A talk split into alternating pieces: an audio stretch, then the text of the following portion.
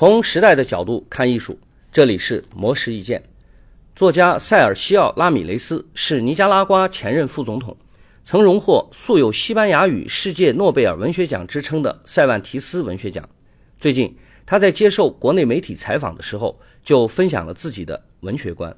在拉米雷斯看来，文学创作的主题不会随着时间和地域的变化而改变。在疯狂、爱、死亡、权力等不变的母题之下，融合各自区域和环境的影响，导致每个地域或语言的文学会倾向于某一个题目。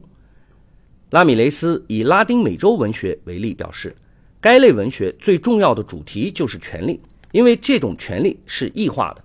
不是处于一种严格制度体系环境中有条理、平稳、安静、可预见性的权利。拉米雷斯表示，不仅是中美洲的国家权力异化，社会各个阶层的权力也处于异化状态。即使是大毒枭，也可以成为统摄拉美社会的关键力量。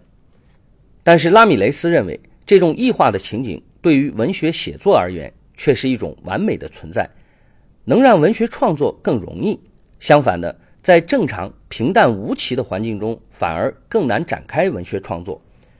如果卡夫卡的作品《变形记》的主人公没有异化成大甲虫，这部小说不会被人欣赏，因为文学的趣味来自人变成大甲虫、变成怪物的异化过程。